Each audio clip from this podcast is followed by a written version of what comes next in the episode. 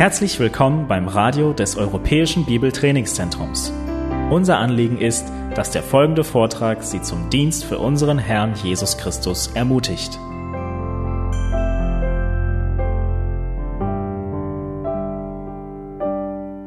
Eine große Freude, hier zu sein und äh, Gottes Wort zusammen lesen zu dürfen, ähm, über Gottes Wort zu predigen, es zu studieren, es auszulegen und zu verstehen. Wenn ihr euch erinnert an den vorletzten Sonntag, dann äh, erinnert ihr euch vielleicht an das Bild, mit dem wir begonnen hatten, den breiten und den schmalen Weg. Das ist der Versuch von Gläubigen darzustellen, wie sieht das Leben als Christ aus. Und zwar, es gibt nur zwei Wege, nicht mehr. Es gibt den breiten Weg, der zur Verdammnis führt und den schmalen Weg, der in die Herrlichkeit führt. Seit 1. Mose 3 tun Menschen das, dass sie aufzeigen, wie die beiden Wege aussehen. Ob wir an Psalm 1 denken, an David, der den Weg des Gerechten und den Weg des Gottlosen beschreibt, ähm, ob es das Neue Testament ist, ob es ähm, John Bunyan ist und die Pilgerreise oder ob es Charlotte Reinland ist, die württembergische ähm, Geschäftsfrau, die dieses Bild in Auftrag gab und erstellte. Sie haben eins gemeinsam, nämlich das Ziel ist darzustellen, wie sieht das Leben als Christ aus.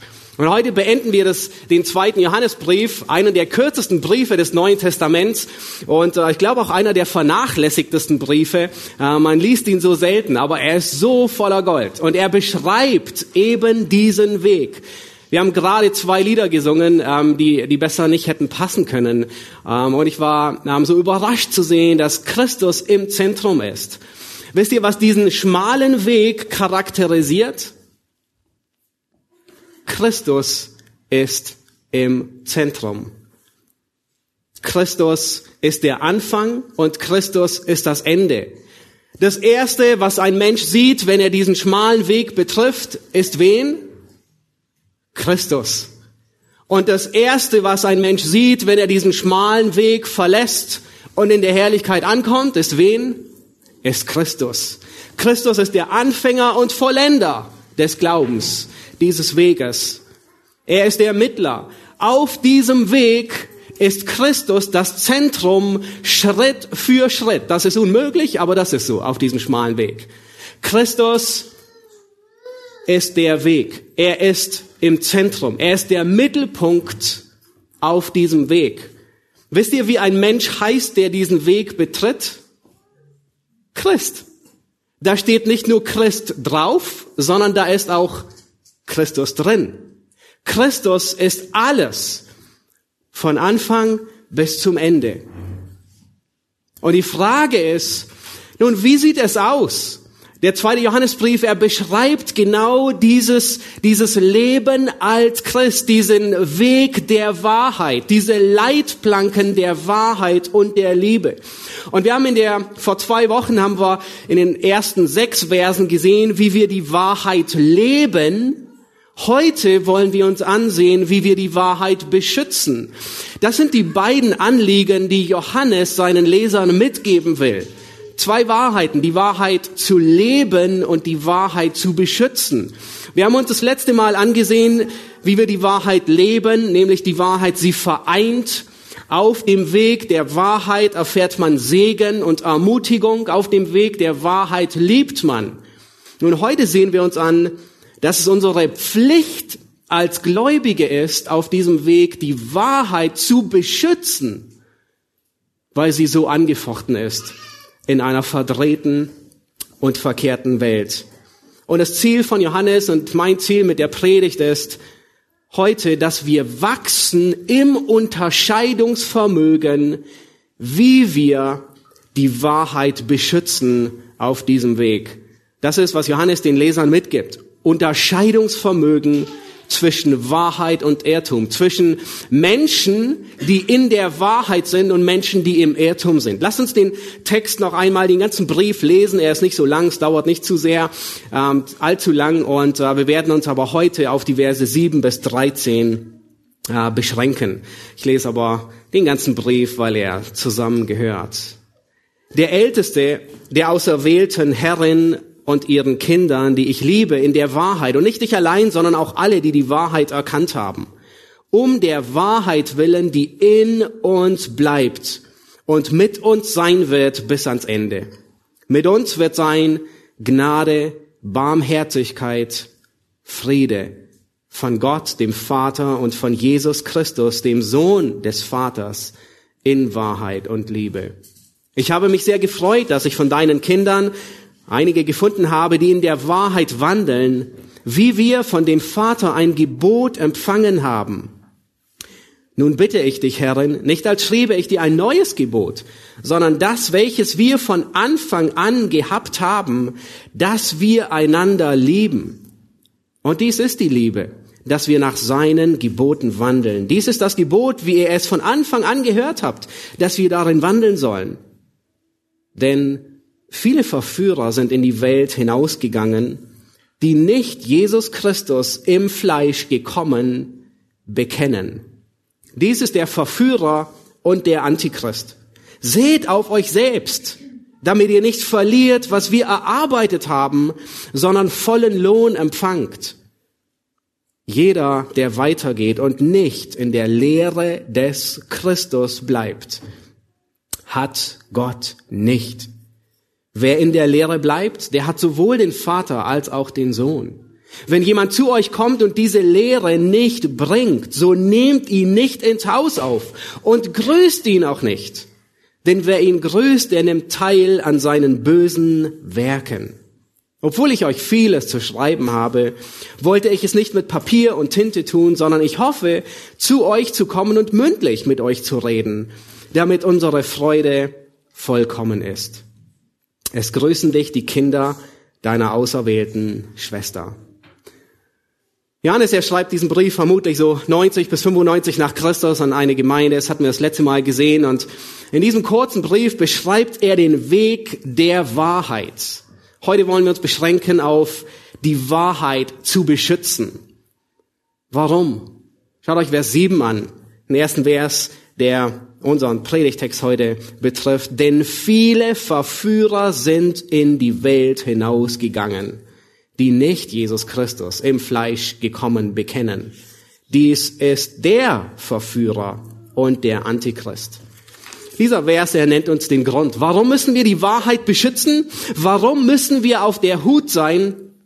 Weil viele Verführer unterwegs sind, um Menschen zu verführen. Sei auf der Hut. Das ist der erste Appell.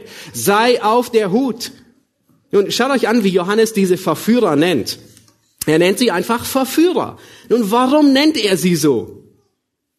Was machen Verführer von Hause aus? Sie verführen, richtig? Nun, ein Maurer, was tut ein Maurer? Er baut Mauern, richtig? Was tut ein Schneider? Er schneidert Kleider, Kleidungsstücke. Was macht ein Verkäufer? Nun, wenn er gut ist darin, dann lässt er dich nicht gehen, bis er dir das verkauft hat, was er wollte. Warum nennt Johannes diese Männer Verführer? Weil sie genau das tun, was ihre Arbeitsbeschreibung ist. Sie verführen. Sie lassen dich etwas glauben, was nicht der Wahrheit entspricht. Das ist, was das Wort Verführer bedeutet. Dich jemanden etwas glauben lassen, was nicht der Wahrheit entspricht. Sie verdrehen die Wahrheit. Jemand, der ein Verführer ist, er führt dich hinters Licht. Er gaukelt dich, er, dir etwas vor. Er zieht dich über den Tisch. Wir haben extrem viele Redewendungen für Verführer und was sie alles tun. Ich bin immer wieder überrascht, wie viele es dafür gibt. Nun, wenn es dabei nur um fünf Euro gibt, die du verlierst, dann ist es nicht so schlimm. Dann sind es nur fünf Euro, die im Eimer sind. Aber wenn es um dein Leben geht und wenn es um deine Ewigkeit geht, dann ist höchste Sorgfalt geboten. Nun, Anfang des Jahres habe ich ein bisschen ausgemistet bei mir und ich habe ein paar Sachen bei, bei Kleinanzeigen verkauft. Und bei fast jedem Artikel, den ich eingestellt habe, besonders bei den technischen, war fast immer ein Betrüger dabei. Vielleicht kennst du das, schon mal erlebt? Nun, wenn man Betrüger erwartet, dann sind irgendwie so alle Sensoren angestellt. Kann er es aus, ja ähm, zwei bis drei Leuten habe ich direkt geschrieben und habe gesagt, das hört sich nach Betrug an. Und sie haben sich nie wieder gemeldet. Und so war es auch. Entweder sie haben sich nicht mehr gemeldet oder ich wurde zwei Stunden später benachrichtigt, dass das ein Betrüger war und ihr Konto gesperrt wurde. Nun, vor, ich kann mich gut erinnern, vor 16 Jahren war ich nicht so sehr auf der Hut. Ich hatte etwas verkauft und ich wurde betrogen und habe eine ziemliche Stange Geld verloren. Und es war ziemlich schmerzhaft. Aber es war nicht so tragisch, weil es war kein Weltuntergang. Es war einfach nur ein bisschen viel Geld. Und genau das ist, wovor Johannes uns hier warnt. Er sagt, sei auf der Hut, sei nicht naiv. Da sind jede Menge Betrüger draußen. Auch auf dem christlichen Markt treiben Gangster ihr Unwesen. Und er geht so weit, dass er sie Antichrist nennt. Habt ihr das gesehen im Text? Er nennt sie Antichrist. Nun ist Johannes der Meinung, dass der große Verführer, der Antichrist aus Offenbarung 13 und 17 schon gekommen ist? Nein. Aber er vergleicht sie mit ihm. Er wechselt sogar die, die andere, den, den, den Plural. Er sagt, da sind viele Verführer zum Singular und sagt, der Verführer, der Antichrist, weil sie alle den Antichristen, den großen Verführer, der noch kommen wird, weil sie ihn verkörpern, ihn imitieren, ihm gleich sind. Irrlehrer, die die Wahrheit verdrehen, sind seine Handlanger. Und deswegen nennt er sie Antichristen. Sie tun das Werk Satans, sie verführen. Satans Strategie war Verführung von Anfang an. Das war eine seiner ersten Amtshandlungen, die er als Verführer begann. Er verführte das Ebenbild Gottes, den Menschen. Und er war extrem gut darin. Er wusste, wo er ansetzt und er wusste, er wusste, wie er ansetzt.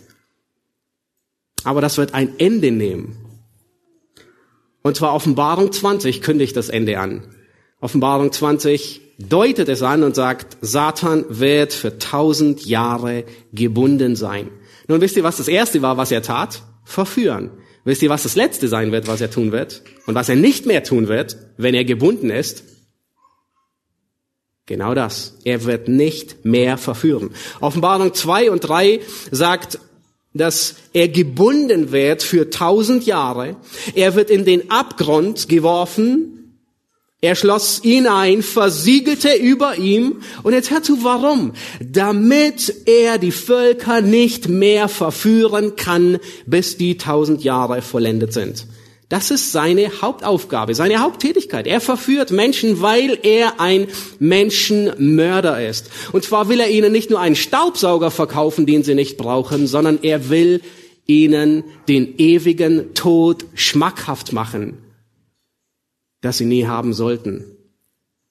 Manche sagen, dass Satan seit dem Sieg am Kreuz gebunden ist. Nun, wenn dem so wäre, dann würde er heute nicht verführen. Dann würde es heute keine Verführung geben. Oder zumindest weniger wie vor dem Kreuz. Aber das ist nicht der Fall. Er, er ist nicht gebunden. Er führt sein Unwesen immer noch aus. Ich denke, dass seine Verführungen sogar viel ausgeklügelter geworden sind sich angepasst haben an den Fortschritt, dem Fortschritt sogar voraus sind. Ob es um den Ursprung der Welt angeht, wer diese Welt gemacht hat, ob es um die Wahrheit über Mann und Frau geht, um die Wahrheit, wie viele Geschlechter es gibt und welche Geschlechter zueinander gehören und zusammenpassen, ob es um die Glaubwürdigkeit der Schrift geht, ob es um historisch kritische Methode geht, um so viele Dinge, wo er immer noch sehr ausgeklügelt sein Unwesen treibt und verführt. Und das nicht nur, nicht nur auf gesellschaftlicher Ebene, sondern auch auf persönlicher Ebene. Satan, er scheut keine Kosten und Mühen, dich und mich glauben zu lassen, wo wir ganz sicher Freude und Erfüllung finden. Erinnerst du dich diese Woche? Wo wir seiner Verführungskunst auf den Leim gegangen sind und dachten, irgendwas mehr Freude zu finden wie in Christus. Satans Macht wurde besiegt am Kreuz, ohne Zweifel. Aber er treibt sein Unwesen immer noch. Er hat kurze Zeit und er ist sauer. Er übt seinen Beruf als Verführer großartig aus. Er ist nicht nur Mitarbeiter des Monats, sondern er ist Mitarbeiter der Jahrtausende. Er ist erfolgreich. Aber es kommt die Zeit, wo er gebunden wird. Offenbarung 20. Dann wird er noch einmal freigelassen. Und wisst ihr, was das Erste tut, wenn er freigelassen wird? seine Hauptarbeit, seine Haupttätigkeit. Er verführt alle, die im tausendjährigen Reich unter Christus gelebt haben. Alle Ungläubigen, muss man hinzufügen. Alle, die tausend Jahre Gerechtigkeit, Wahrheit, Freude, Wohlstand unter Christus erlebt haben. Das ist das, wonach wir, wonach sich alle Menschen sehnen. Und er verführt sie in Kampf gegen Christus. Das ist nicht nachvollziehbar. Ich meine, das Ende steht sogar bevor. Also das Ende steht, wie es ausgehen wird. Ist nicht rational, aber Sünde war noch nie rational. Er kann gut verführen. Offensichtlich hat er die Engel in die Rebellion gegen Gott geführt. Nun, da brauchen wir nicht annehmen, dass wir ihm nicht auf den Leim gehen. Er war gut darin, wahrscheinlich ein Drittel der Engel. Und was sagt Johannes? Was ist die Methode? Einsiedlertum. Nein, Wachsamkeit statt Einsiedlertum. Der Rat, den Johannes hier gibt, ist nicht fliehe aus der Welt. Es ist nicht schließ dich irgendwo ein, verriegel alle Türen, ähm, geh in einen Bunker und warte, bis die Entrückung kommt. Eröffne eine Kolonie, wo nur Gläubige sein werden. Nein, sondern sei wachsam. Sei sorgfältig. Erwarte, dass Verführer dir über den Weg laufen. Wir leben immer noch als Gläubige in der Welt, auch wenn wir nicht von der Welt sind. Sei wachsam. Lass uns weitergehen, Vers 8, uns anschauen. Und Johannes tut dort etwas sehr Ungewöhnliches. Und zwar fordert er die Gläubigen auf, den Lohn zu schätzen. Schätze den Lohn. Lass uns den Vers lesen. Er sagt, seht, oder man könnte auch sagen, achtet auf euch selbst, damit ihr nicht verliert, was wir erarbeitet haben, sondern vollen Lohn empfangt. Nun, es geht hier darum, dass, dass, dass man etwas nicht als gleichgültig ansieht, weil wenn man etwas als gleichgültig ansieht, dann ist es nichts wert, dann, dann hat es keinen Wert. Nun, stell dir einen Achtjährigen vor, der gerade zum Geburtstag ein tolles Lego-Technik-Auto bekommen hat. Nun, er hat sich Monate darauf gefreut. Er hat sechs Stunden gebraucht, um es zusammenzubauen. Und dann kommt sein kleiner Bruder, der ein bisschen tollpatschig ist und der will auch damit spielen. Und er fällt die Treppe damit hinunter. Nun, wisst ihr, was unten ankommt? Bruchteile. Alles ging, alles ist ruiniert. Ein Desaster. Nun, man kann sich vorstellen, wie es aussieht. Ja, dicke Krokodilstränen fließen die Wangen hinunter. Warum? Weil es ihm kostbar war, dieses Auto, auf das er gewartet hat und mit viel Schmerz zusammengebaut hat. Nun, weil er weiß, was geschehen würde, was tut der große Bruder? Nun, er sorgt dafür, dass der Kleine nicht rankommt. Er, er, er tut es irgendwo in sicherer Entfernung. Er ist sorgfältig und achtet darauf. Nun, wenn das in zwei Monaten geschehen würde, nun, dann hat sich ein bisschen mehr Gleichgültigkeit gelegt. Es ist nicht mehr so wertvoll. Es würde genau dasselbe passieren. Der kleine Bruder fällt die Treppe damit hinunter. Unten kommt genauso alles Desaster an. Aber es ist nicht so schlimm wie vor zwei Monaten, richtig? Merkt ihr, wie man sich gewöhnt an Wert, an etwas Kostbares, das so kostbar ist, es hat einen Wert nicht verloren, aber man hat sich einfach dran gewohnt. Und das ist, was Johannes hier sagt. Als Christen stehen wir in der Gefahr, dass wir uns gewöhnen, dass wir in eine falsche Demut hineintappen. Ich bin so demütig, ich tue nichts wegen dem Verdienst. Ich erwarte gar keinen Verdienst. Ich tue nichts um Lohn, schon gar nicht in der Gemeinde. Aber genau das tun wir und das sollen wir sogar tun. Johannes sagt, achtet, dass ihr nicht verliert, schätze das, nun, das erscheint uns ein wenig seltsam, oder? Dass Johannes uns auffordert, etwas wertzuschätzen, nichts umsonst zu tun. Es ist uns fremd, dass die Bibel uns auffordert, nach Lohn zu trachten. Er sagt, dass ihr vollen Lohn empfangt. Das Ziel ist, hey, wir wollen das bewahren, um den Lohn vollkommen zu empfangen.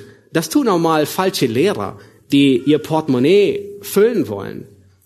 Es ist nicht seltsam, nun, wir denken manchmal, es ist seltsam, aber ich möchte euch kurz ein bisschen auf die Sprünge helfen, weil im Sendschreiben an die Gemeinde von Philadelphia finden wir genau dasselbe.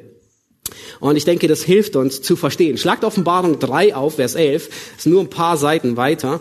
Offenbarung 3, Vers 11, da sagt Jesus an die Gemeinde in Philadelphia Folgendes. Er sagt, siehe, ich komme bald, halte fest, was du hast. Genau, dieselben Worte. Damit niemand deine Krone nehme. Es ist fast dasselbe. Er sagt hier nur nicht Lohn, sondern Krone. Ist dieselbe Aufforderung. Nun Frage, was ist diese Krone, die die Gläubigen in Philadelphia hatten? Was ist ihr Lohn? Hm, wir könnten ein bisschen rumrätseln, aber es ist immer gut, den Kontext zu, auf den Kontext zu achten. Wenn wir einige Verse vorher gehen, auch in Vers 8, schaut euch Vers 8 an, und das sagt uns, was der Lohn ist. Er sagt, ich kenne deine Werke. Siehe, ich habe vor dir eine geöffnete Tür gegeben und niemand kann sie schließen. Und er sagt, denn du hast eine kleine Kraft. Und jetzt achtet darauf, weil er erwähnt das. Und du hast mein Wort bewahrt und meinen Namen nicht verleugnet. Wisst ihr, was der Lohn ist? Dieser Gläubigen in Philadelphia? Sie haben das Wort Christi bewahrt. Das ist ihr Lohn, den sie nicht hergeben sollen. Das ist die Krone, die sie haben, auf die sie achten sollen. Sie haben an der Wahrheit festgehalten. Und sie sind nicht abgeehrt. Das ist ihr großer Lohn. Und ist es wert, diesen Lohn zu verwirken? Wer von euch will nicht am Ende seines Lebens, wenn wir in der Herrlichkeit ankommen, die Worte hören aus dem Mund unseres Herrn, recht so, du guter und treuer Knecht, du bist über wenigem treu gewesen, ich will dich über vieles setzen, geh ein zur Freude deines Herrn. Wer von uns will nicht diese Worte hören? Alle wollen sie hören. Schätze den Lohn. Und diese Warnungen, auf den Lohn zu achten, finden wir immer sehr sorgfältig platziert durch das ganze Neue Testament. In Kolosser 2, Vers 18, da sagt Paulus, lasst euch ähm, von niemandem um den Kampfpreis bringen. Die Illustration ist, da rennt jemand, ja, es ist ein Wettkampf, und er sagt, hey, lass dich nicht disqualifizieren, sondern hab den Kampfpreis vor Augen, lass dich nicht um den Kampfpreis bringen. Und die Frage ist, viele fragen sich, meint Johannes hier das ewige Leben oder spricht er vom Lohn? Und der Text lässt es offen. Beides ist möglich. Und ich denke, er, er hat beides vor Augen. Er, er trennt nicht zwingend. Nun, er sagt nicht, dass du dein Heil verlieren kannst. Der nächste Vers, er widerspricht dem sehr klar. Aber er fordert uns auf, den Siegespreis wert zu schätzen. Gehe nicht gleichgültig mit deinem himmlischen Erbe um. Jesus geht dann im Sendschreiben an Philadelphia weiter Willst du dir das Preisgeld ansehen, den Siegespreis an die Gemeinde in Philadelphia? Und schau dir ein paar Verse später, ganz am Schluss im Sendschreiben, Vers 12, sagt er, wer überwindet, den will ich zu einer Säule im Tempel meines Gottes machen. Und er wird nie mehr hinausgehen. Und ich will auf ihn den Namen meines Gottes schreiben. Und den Namen der Stadt meines Gottes, des neuen Jerusalem, das vom Himmel herabkommt von meinem Gott aus und meinen neuen Namen. Also jede Menge neue Namen sind auf dem drauf, auf dieser Säule. Wer überwindet, das ist das Preisgeld. Der wird eine Säule sein im Tempel Gottes. Eine Säule ist ein fester Bestandteil. Eine Säule nimmt man nicht weg aus dem Tempel, sondern eine Säule gehört zum Tempel. Schätze den Siegespreis wert, weil er ist es wert. Esau ist ein schlechtes Beispiel dafür. Er hat sein himmlisches Erbe als gleichgültig angesehen. Es war ihm vollkommen egal. Ich sterbe sowieso. Nun, wer von uns will umsonst dienen? Niemand von uns will umsonst arbeiten, oder? Wir dienen, weil wir es als wert ansehen, weil wir wissen, dass wir Frucht für Gott erwirtschaften. Weißt du, was es bedeutet, umsonst zu dienen? Nun, folgendes.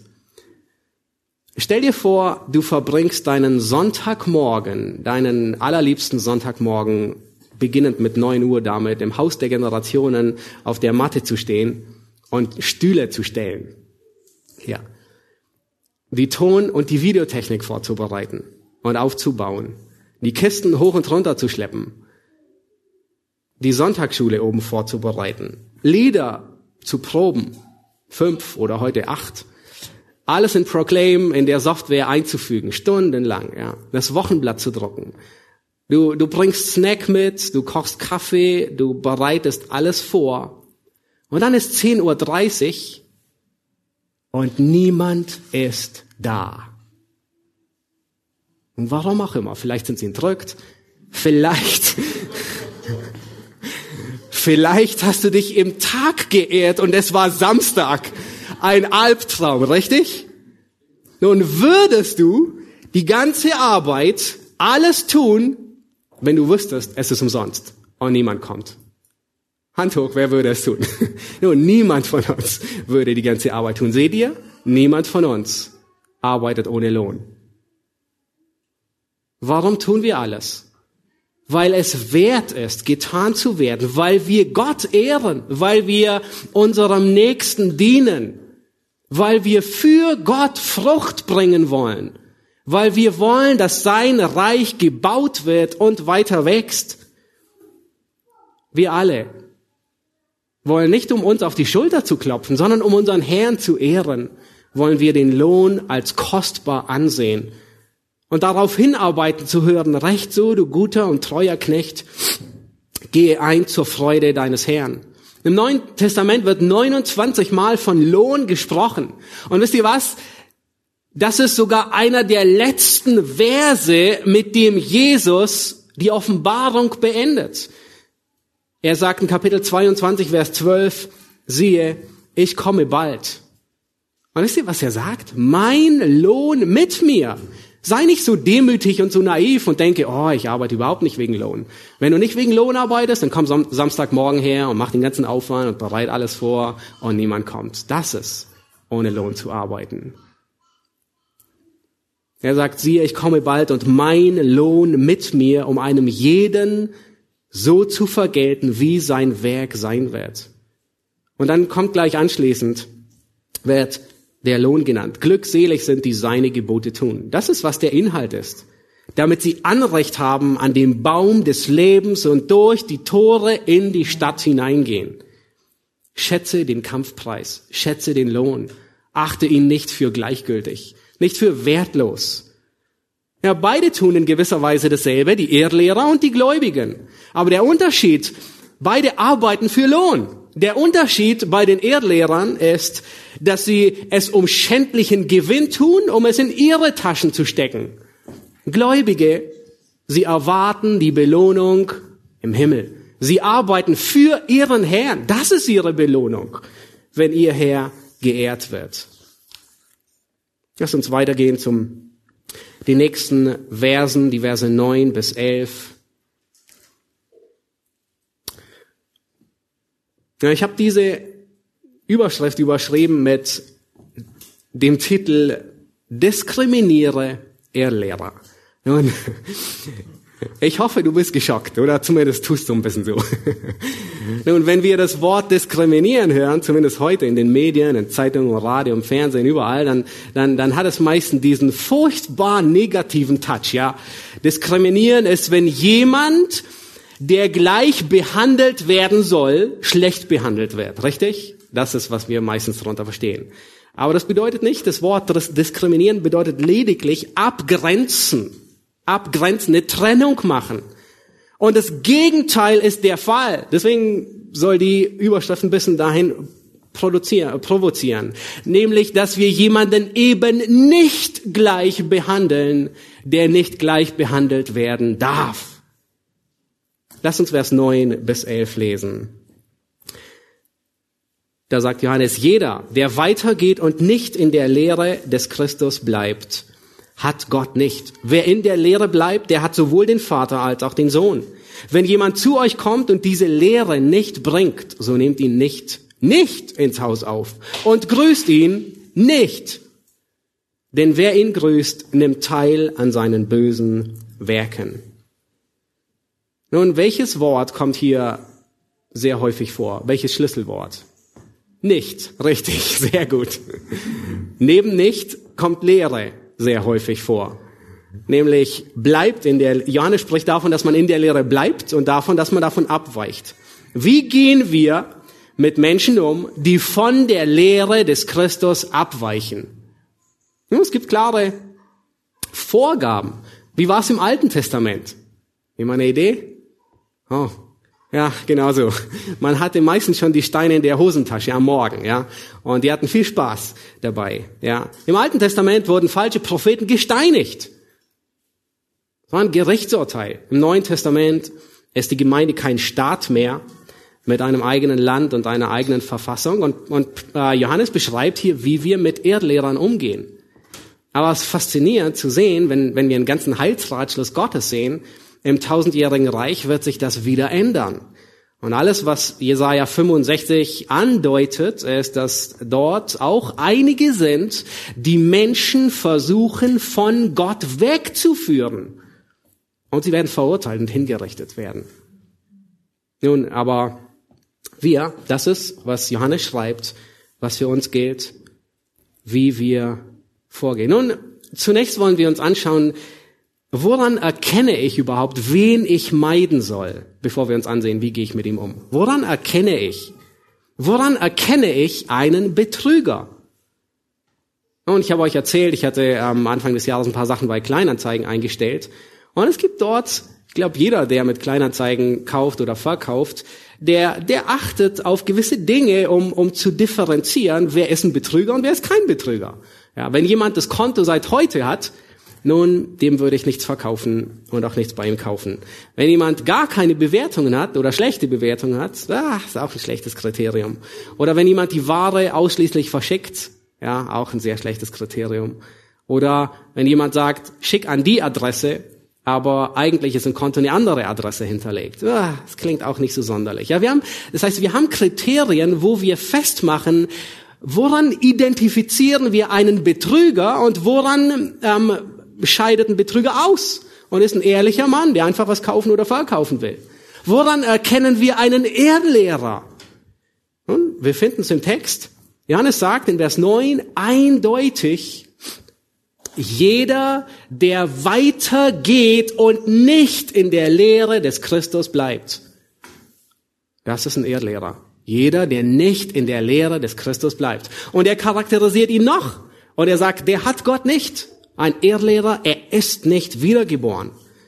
In Vers 7 hat Johannes gesagt, jemand, der nicht Jesus als im Fleisch gekommen bekennt. Das heißt, jemand mit einer falschen Christologie, jemand, der eine falsche Lehre über Christus hat. Ja, wir wissen, wir hatten schon häufig in Johannes, äh, Johannes, er richtet sich insbesondere an die Ehrlehre von dem frühen Gnostizismus. Sie leugneten, dass Jesus Gott Mensch war.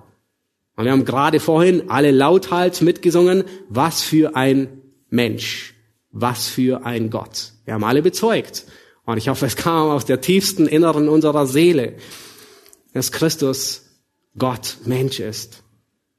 Aber das ist nicht die einzige Irrlehre. Paulus nennt im Galaterbrief eine verdrehte Soteriologie. Jemand, der ein falsches Evangelium lehrt, mit Werken vermischt, wo nicht mehr sola gratia ist, wo jemand nicht mehr durch sola fide allein durch den Glauben gerettet wird, wo jemand nicht mehr alleine Christus im Zentrum hat, sondern sich die Rechtfertigung verdient. Oder wie die katholische Kirche sagt, wächst in der Rechtfertigung durch den Gehorsam. Das ist eine Irrlehre. Ein anderes Beispiel, das Paulus nennt in 2. Timotheus 2, ist eine verdrehte Eskatologie, eine verdrehte Lehre über die Zukunft. Dort spricht er über einige, die von der Wahrheit abgeehrt sind, ja, immer, immer von der Wahrheit abehren. Und dann sagen sie, und dann sagt er, indem sie behaupten, die Auferstehung sei schon geschehen. Das ist eine Irrlehre. Jemand, der sagt, die Auferstehung ist schon geschehen. Oder wenn jemand sagt, es gibt überhaupt keine Auferstehung der Toten. Nun, woran erkennen wir Irrlehrer? Nun, merkt ihr ein paar einfache Dinge. Erstens, sie sind selbst eingesetzte Leiter. Sie sind alleine. Niemand hat sie ausgesandt, meistens. Da ist niemand, dem sie verpflichtet sind. Sie sind Lonely Ranger, allein auf eigenem, auf eigene Faust unterwegs, alleine ausgesandt. Sie sind Missionare, sie sind Helden. Und da ist niemand, dem sie Rechenschaft geben. Zweitens, sie versuchen, die Schafe an sich zu binden, anstatt an Christus zu binden. Und sie wollen, dass man ihnen nachfolgt. Ein guter Hirte, an wen bindet er die Schafe? Er bindet sie nicht an sich, sondern er bindet sie an Christus. Ein guter Hirte führt andere zu Christus und nicht zu sich. Drittens, sie trennen von der Gemeinde. Nun, vielleicht habt ihr auch schon ein paar Dokus angesehen, äh, wie Wölfe Zebras jagen. Äh, nee, Karibus, die sehen keine Zebras, Wölfe. Äh, wie Wölfe Karibus jagen und wie Löwen Zebras jagen. Habt ihr schon mal gesehen, wie? Sie laufen ihnen hinterher und erwischen sie. Na, nicht ganz so. Sie laufen ihnen schon hinterher, aber sie trennen sie von der Herde. Schon mal gesehen? Das ist immer sehr spannend. Das ist die Methode. Und im Geistlichen genau dieselbe Methode. Sie trennen Gläubige von der Herde. Sie versuchen jemanden von der Herde, von der Gemeinde zu entfremden, wegzunehmen, wegzureißen. Ich habe es gerade diese Woche gehört von jemandem aus einer Gemeinde in Berlin dass Menschen einfach jemand anderen weggenommen haben. Von der Gemeinschaft der Gläubigen getrennt. Wenn jemand das versucht, dann müssen alle Alarmglocken klingeln. Viertens, sie arbeiten mit unlauteren Mitteln. Sie verleumden. Sie reden schlecht über andere. Sie machen andere schlecht. Die ganze Zeit. Wisst ihr warum? Damit sie wertgeschätzt werden. Damit sie die Helden sind. Damit man ihnen nachfolgt. Damit sie gefeiert werden. Konstant diffamieren sie andere, reden nur schlecht über andere. Fünftens, sie verursachen Spaltung, Streit und Parteiung. Paulus, er beschreibt das in, Timot in Titus 3, ähm, wo er sagt, ey, da ist ein sektiererischer Mensch, weise ihn zurecht. Ein, einer, der spaltet, einer, der immer nur zur, zur Isolation, zur Grüppchenbildung beiträgt. Da du weißt, hör zu, dass ein solcher verkehrt ist und sündigt und sich selbst verurteilt hat. Sechstens, wie sehen Irrlehrer aus? Woran erkenne ich sie? Sie versagen in der Heiligung. Sie versagen in der Heiligung. 2. Timotheus 3, Vers 4 ist ein, ist ein großartiger Vers, der, der das beschreibt. Und zwar sagt Paulus dort, sie lieben das Vergnügen mehr als Gott. Wow! Sie lieben den Spaß mehr als Gott. Das ist ein Merkmal. Und das zweite ist einfach die Schlussfolgerung. Sie haben den äußeren Schein von Gottesfurcht. Deren Kraft verleugnen sie. Was bedeutet das? das? Das bedeutet, sie sehen aus wie Gläubige, wie aus einem Ei, wie eineige Zwillinge. Aber sie verleugnen die Kraft des Heiligen Geistes in ihrem Leben. Nun wirst du sie prüfen und, und sagen, bring Frucht, bring geistliche Frucht. Was bringen sie? Keine Frucht. Sie haben einen Schein, aber sie sind es nicht. Sie verleugnen die Heiligung, sie verleugnen die Kraft Gottes. Nun folge niemals jemandem, dessen Leben du nicht kennst. Wenn du nicht Einblick in sein Leben hast, folge ihm nicht. Hebräer 13, Vers 7 sagt genau das, ähm, wo, wo der Schreiber die Gläubigen ermahnt und sagt, schaut ihr Ende oder man kann auch sagen das Ergebnis ihres Wandels an und ahmt ihren Glauben nach. Das heißt, wem sollen wir folgen? Den, wo wir den Wandel beurteilen können und ihn sehen können. Weil sie wandeln eben nicht in Liebe. Eben nicht so, wie Johannes es beschreibt. Sie leugnen die Heiligung. Sie haben keine, keine Kraft des Heiligen Geistes. Nun, Gastfreundschaft war im Alten und im Neuen Testament, in der ganzen Schrift hat Gastfreundschaft einen hohen Stellenwert. Und genau hier kommt jetzt das zum Tragen. Wie isoliert man sich? Wenn wir an einige Stellen im Neuen Testament denken, an Römer 12, übt willig Gastfreundschaft oder an 1. Timotheus 3, das Merkmal, das einen Ältesten ähm, qualifiziert, ist unter anderem gastfreundlich zu sein. Oder Timotheus, wenn es um die Frage geht, puh, es gibt so viele Witwen, ähm, die äh, unterstützt werden sollen, welche ähm, müssen wir alle unterstützen? Und er gibt ein paar Kriterien und sagt, die, die Kinder haben nicht und die, die noch jung sind, auch nicht. Und, und ein Kriterium ist, dass sie Gastfreundschaft geübt haben. Dass man wirklich sieht in ihrem Leben, sie waren wiedergeboren. Sie waren auf dem Weg der Wahrheit. Hebräer 13, anderes Beispiel, da sagt der Schreiber, vernachlässigt nicht die Gastfreundschaft. Ich glaube, es wahrscheinlich der, ähm, der, der bekannteste Vers. Denn durch sie haben etliche, ohne ihr Wissen, Engel beherbergt. Ja. Oh, was für eine Ehre, Engel zu beherbergen. Aber wisst ihr, was noch größer ist? Christus zu beherbergen in Form meines Bruders. 1. Petrus 4, Vers 9, seid gegeneinander gastfreundlich, ohne Murren. Und jetzt wurde genau diese Tugend missbraucht von den Ehrlehrern. Die Kirchengeschichte, sie berichtet, dass Ehrlehrer, falsche Propheten, falsche Apostel, dass sie im Namen Jesu unterwegs waren und dass sie bei Gläubigen einkehrten, dass sie dort freie Kost und Logis erhielten und möglicherweise, nicht selten sogar, mit einer Sonderspende wieder entlassen wurden zu gehen. Und Johannes sagt in Vers 10, wenn jemand zu euch kommt und diese Lehre, das heißt Christus im Mittelpunkt nicht bringt, und er nennt zwei Dinge. Schaut euch an, was nennt er? Erstens, so nehmt ihn nicht ins Haus auf. Das heißt, schlag ihm die Tür vor der Nase zu. Das darfst du tatsächlich tun. Nun, nicht dabei verletzen, aber du darfst ihm die Tür freundlich zumachen. Gewähre niemandem Gastfreundschaft. Versorge ihn nicht, der ein Ehrlehrer ist. Und das Zweite, was, was, was Johannes hier nennt, ist, und grüßt ihn nicht. Heißt ihn nicht willkommen. Nun, Johannes, er fordert hier nicht auf, dass wir unfreundlich sind. Das widerspricht dem, was er am Anfang des Briefes sagt. Äh, er sagt nicht, okay, grüß niemanden, sagt niemandem Hallo. Nein, sondern es geht hier um ein, ein offiziell in der Gemeinde als willkommen heißen. Jemanden, den man öffentlich grüßt, mit dem hat man sich öffentlich identifiziert. Und das sehen wir besonders in den Briefen. Ähm, wir kommen gleich noch dazu, wo er im letzten Vers sagt, grüßt diejenigen, es grüßen euch die. Nun, das sind öffentliche Grüße, die ausgetauscht werden. Und was machen diese deutlich? Wir gehören zusammen. Und er sagt, nein, nein, grüßt niemanden in der Art und Weise, wenn er ein Erdlehrer ist. Es geht hier auch nicht darum, dass man einem Erdlehrer, der plötzlich in lebensgefährliche Not gerät, dass man ihn links liegen lässt, wie der Levit und der Priester, die an ihm vor, vorbeigehen. Es bedeutet auch nicht, dass du einen Erdlehrer ertrinken lässt, wenn du siehst, dass er von der Fähre hinabstürzt. Du kannst ihm ruhig den Rettungsring zuwerfen, erst nachdem er widerrufen hat. Nein. Ähm, kannst du ruhig retten. Es geht hier nicht darum. Es ist nicht das, wovon Johannes hier spricht sondern es geht darum, ihn noch mehr zu unterstützen.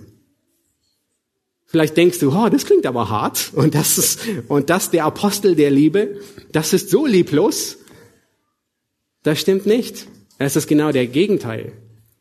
Die beste Art und Weise, jemandem auf dem Irrweg Liebe zu zeigen, ist ihm klar zu machen, dass er ein falsches Evangelium hat und dass er damit auf dem Weg in die Hölle ist. Das ist tatsächlich Liebe. Ihm deutlich zu machen, er ist falsch. Wahrheit und Liebe, sie gehören immer zusammen.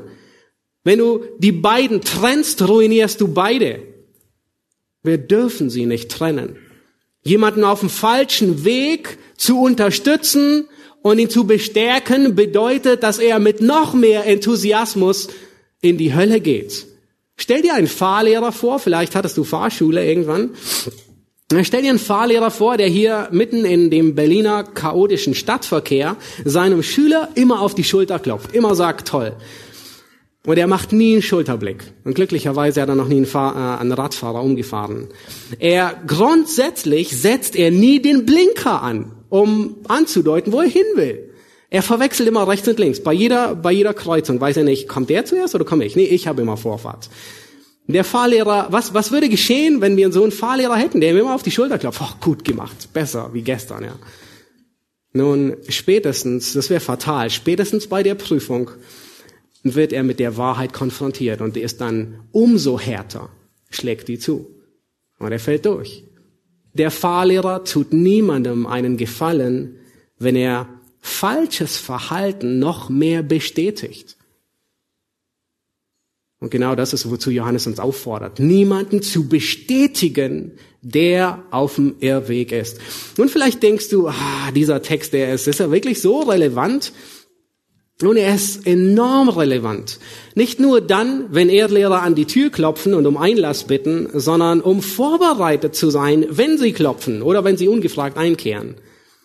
Johannes sagt, wenn jemand zu euch kommt und diese Lehre nicht bringt, offensichtlich geht er davon aus, dass das geschieht. Offensichtlich ist es die Alltagsordnung, dass jemand an die Tür klopft und um Einlass bittet. Nun, in unserer in unseren Breitengraden, wenige Kilometer weiter weg an der Schillingbrücke, wer hätte gedacht, dass eine junge Gemeinde Eckstein nach vier Jahren ausgesandt ähm, genau das treffen könnte? Und das letzte Mal, als wir im Austausch mit den Ältesten zusammen waren, uns ausgetauscht haben, haben, haben sie genau, leider, genau das berichtet, was wir hier hören. Da hat sich jemand herumgetummelt, auf den all diese Merkmale zugetroffen haben. Von niemandem ausgesandt, er besucht die Gemeinde, er fragt nach Gebetstreffen, er beginnt Gläubige an sich zu scharen, er versucht einen Keil zwischen die Gemeindeleitung und die Mitglieder zu bringen. Und als er damit konfrontiert wird, geht er in die ECG. Dort wird ihm von Alex und Johann genauso die Tür vor der Nase zugeschlagen. Nun, es ist eine traurige Realität, dass solche Menschen unterwegs sind, aber es ist umso erfreulicher, dass Gottes Geist uns mit einer feinen Spürnase ausgestattet hat als Gläubige, um Wölfe im Schafspelz zu enttarnen. Und das nicht nur die Ältesten, sondern Johannes spricht die ganze Gemeinde an. Und das ist sein Ziel, dass alle eine feine Spürnase haben für Menschen, die in Erdlehrer sind, für Erdlehrer. Heute kommen die Wölfe nicht zwingend durch die Vordertür herein, sondern sie suchen sich die Hintertür aus. Nun, besonders lieben sie ähm, diese Tür mit Namen World Wide Web. da ist man sehr gut getarnt mit Bibelversen, mit einer tollen Seite, mit einem Glaubensbekenntnis und man kann sehr gut aus dem Hinterhalt operieren. Man kann sich eine tolle Community machen mit vielen Followern, ohne dass man schnell enttarnt wird. Nun, unser Auftrag ist nicht, dass wir wie Man in Black ähm, auf Kreuzzüge gehen und jeden Irrlehrer aufspüren und unschädlich machen, sondern was Johannes sagt, ist, dass wir wachsam sind. Nun, wir lauern nicht an jeder Ecke, sehen wir einen Irrlehrer, ist da ein Irrlehrer? Nein, Johannes sagt, sie werden zu dir kommen. Und auch wenn sie nicht durch die Vordertür hereingebeten werden, kommen sie, landen sie dennoch im Wohnzimmer, bei uns. Durch YouTube-Channels, durch Bücher, sogar über Bibel-TV, und sie können sogar über die Bibel-App im Wohnzimmer landen. kannst selbst dort kannst du Wölfe auf Wölfe im Schafspelz stoßen, die verführen. Menschen, die dir Segen und Heilung versprechen ohne Christus. Nun, die Verantwortung, die liegt bei dir. Du bestimmst, was du liest und was du hörst. Du bestimmst, wer bei dir rein und raus geht. Nicht zwingend durch die Vordertür, sondern durch die WWW-Tür. Und das Ziel ist nicht, dass wir als Einsiedler irgendwo ähm, in der Pampa leben, sondern dass wir reifen, dass wir wachsen und dass wir Unterscheidungsvermögen entwickeln. Und manchmal kann es notwendig sein, wenn du nicht viel Unterscheidungsvermögen hast, dass du gewisse Kanäle blockst. Aber das hilft nur kurzweilig. Wenn du einen Autor nicht kennst, kannst du Geschwister fragen, ob sie den Autor kennen. In der Gemeinde fragen. Wenn dir eine Lehre irgendwie seltsam in der Nase dich sticht, dann frag einen deiner Ältesten danach. Nun, wir als Menschen, sogar beim Essen, nehmen wir nicht alles ungefiltert auf, oder? Nehmt ihr etwa alles ungefiltert auf? Nun, all unsere Geschmacksrezeptoren sind eingeschalten, wenn wir essen. Und vielleicht erinnerst du dich, als du das letzte Mal ein schimmliges Brot in den Mund genommen hast, da haben deine Geschmacksrezeptoren sehr schnell angeschlagen und du warst schneller am Mülleimer wie sonst etwas. Und das ist, was Johannes uns, uns beibringen will. Das ist die, die empfehlenswerte, man könnte sagen, berührsche Methode. Immer mit eingeschalteten Rezeptoren essen. Alles an der Schrift prüfen. Tim Chellis, er hat eine gute Zusammenstellung, ähm, äh, eine Tabelle hat er aufgezeigt. Und zwar hat er aufgezeigt, wie können wir, ähm, oh, die ist nicht da, ah, schade. äh, wie können wir prüfen, ob eine Lehre gesund oder ungesund ist. Und er sagt, nun, gesunde Lehre hat ihren Ursprung beim Schöpfer. Irrlehre hat ihren Ursprung in der Schöpfung. Irgendjemand, der ein Geschöpf ist. Gesunde Lehre begründet ihre Autorität in der Bibel. Irrlehre hat ihre Autorität irgendwo außerhalb der Bibel. Da ist jemand anders, der die Autorität hat. Gesunde Lehre steht im Einklang mit der ganzen Schrift. Irrlehre ist in einigen Teilen der Schrift unvereinbar. Gesunde Lehre fördert die Gesundheit, die geistliche Gesundheit. Falsche Lehre führt zu Schwäche. Gesunde Lehre führt zu einem gottgefälligen Leben und falsche Lehre führt zu einem gottlosen Leben. Warum sollen wir uns von Ehrlehre distanzieren? Schaut euch Vers 11 an. Dort sagt Paulus, äh, äh, Johannes, denn wer ihn grüßt, also diesen Ehrlehrer, der nimmt teil an seinen bösen Werken. Es geht darum, dass wir Böses aufdecken und nicht noch mehr unterstützen. Und dies kann in unseren Zeiten tatsächlich anders aussehen wie damals bei Johannes. Bei Johannes war es das Grüßen. Und heute ist es normal, dass man ihm Hallo sagt. Aber es kann einen Unterschied machen, wem du auf Facebook, wen du likest und dislikest. Wessen Kommentar du weiter teilst. Es macht einen Unterschied, was für eine einfache WhatsApp-Nachricht du weiterleitest an jemand anderen. Es macht einen Unterschied, wessen Buch oder wessen Link zur Predigt du Geschwistern weiterempfiehlst oder nicht weiterempfiehlst. Ehrlehrer sind ungebetene Gäste. Nun, hier beschreibt Johannes nur Menschen. Aber wie sieht es aus mit Institutionen? Ein Ehrlehrer, den erkennt man. Er ist faul oder er ist richtig. Er ist nicht gerettet oder er ist wiedergeboren. Aber wie sieht es aus mit Institutionen, bei, bei Organisationen? Mit welchen identifizieren wir uns, mit welchen identifizieren wir uns nicht? Welche Artikel kann man von gewissen Organisationen liken oder weiterteilen und welche nicht? Bei Organisationen ist es schwieriger weil da nicht nur eine Person da ist, sondern es ist meistens ein ganzes Kollektiv. Und es ist schwieriger, weil erst mit der Zeit sichtbar wird, dass sich jemand von, oder eine Organisation von Christus entfernt. Ein Beispiel ist die Methodistenkirche, die methodistische Kirche. Und zu Beginn ist eine gottesfürchtige Organisation. Ähm, Wesley, ähm, der gegründet und stark beeinflusst hat. Und mit der Zeit, mit Jahrzehnten und Jahrhunderten, entwickelt sie sich mehr von Christus weg. Mehr zu einem falschen Evangelium. Beziehungsweise man muss fast sagen, gar kein Evangelium. Weil wenn man den Inhalt rausnimmt, was bleibt übrig? Nichts. Nehmt in einer Kürbissuppe den Kürbis weg. Was bleibt übrig? Nun, eine trübe Brühe mit ein bisschen Salz und Gewürzen, aber es ist keine Kürbissuppe.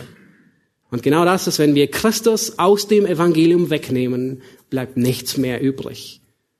Und so ist es mit Organisationen. Es ist ein bisschen schwieriger, aber selbst dort ist festzustellen, wie nahe sind sie an Christus.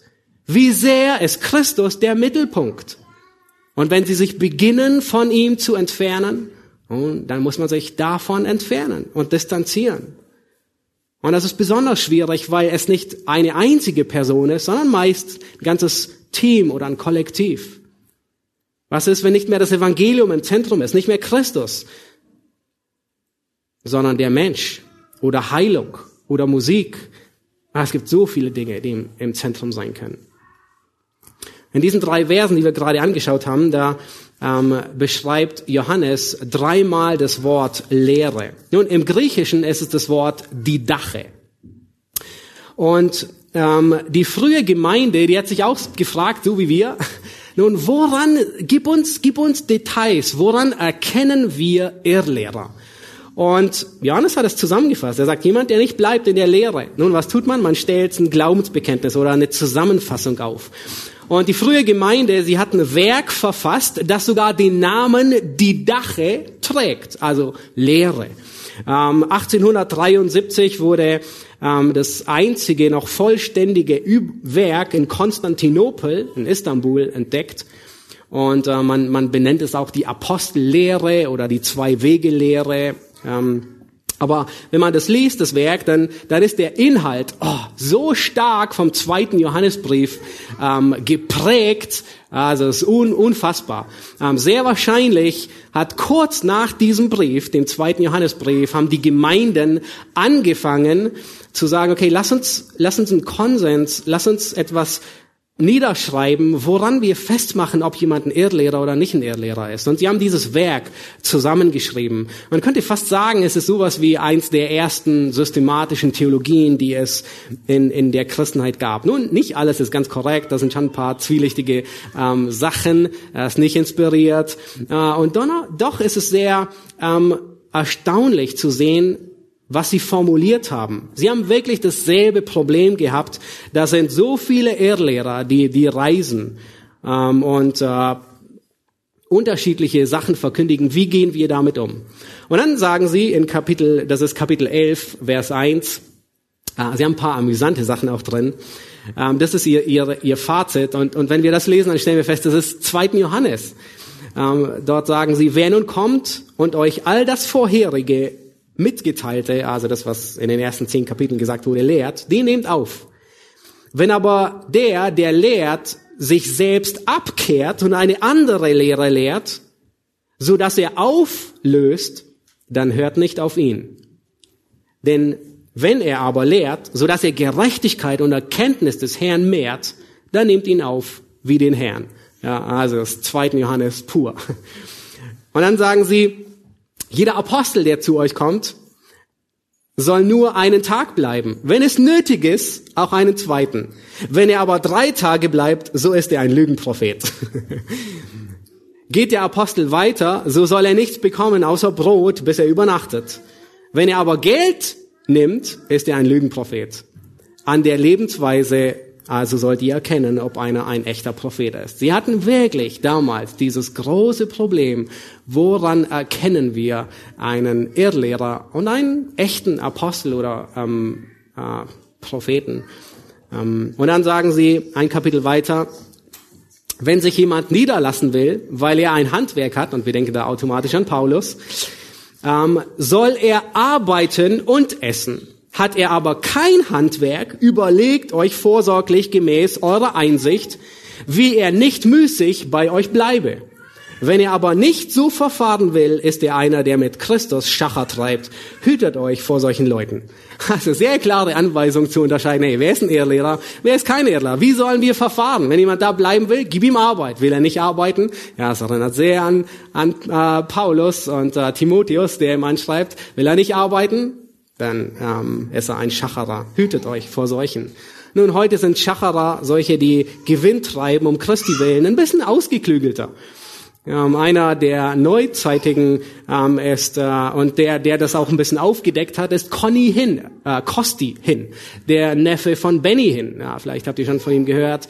Und er deckt so einiges auf, was alles unter dem Namen Christi getrieben wird. Da ist nicht Christus im Fokus, sondern Wohlstandsevangelium. Da ist der Wohlstand im Fokus, nicht das Evangelium selbst.